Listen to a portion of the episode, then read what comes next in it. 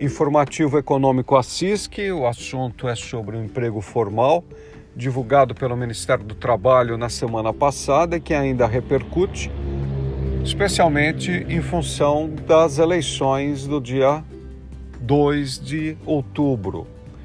Significa um, um, um avanço em termos de emprego formal e nas grandes regiões brasileiras. Novamente, o Sudeste se destaca com quase metade das vagas geradas no Brasil durante o mês de agosto, e da região Sudeste, o estado de São Paulo, com quase também a metade das vagas criadas na região Sudeste.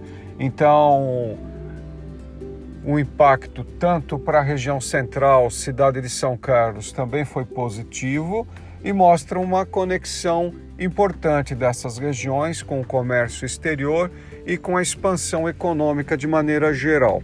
Os rendimentos é que continuam atrás, ou digamos, é, caminhando muito vagarosamente, e isso não tem ajudado o poder de compra e os efeitos, especialmente nas datas comemorativas do comércio custos em queda, depois de uma forte elevação do custo de vida, custo de metro quadrado de construção civil, IPCA, combustível, mas com uma tendência agora para baixo desses, dessas taxas, o que pode fazer efeito daqui a alguns meses em termos de rendimento, ou seja, o dinheiro no bolso das pessoas.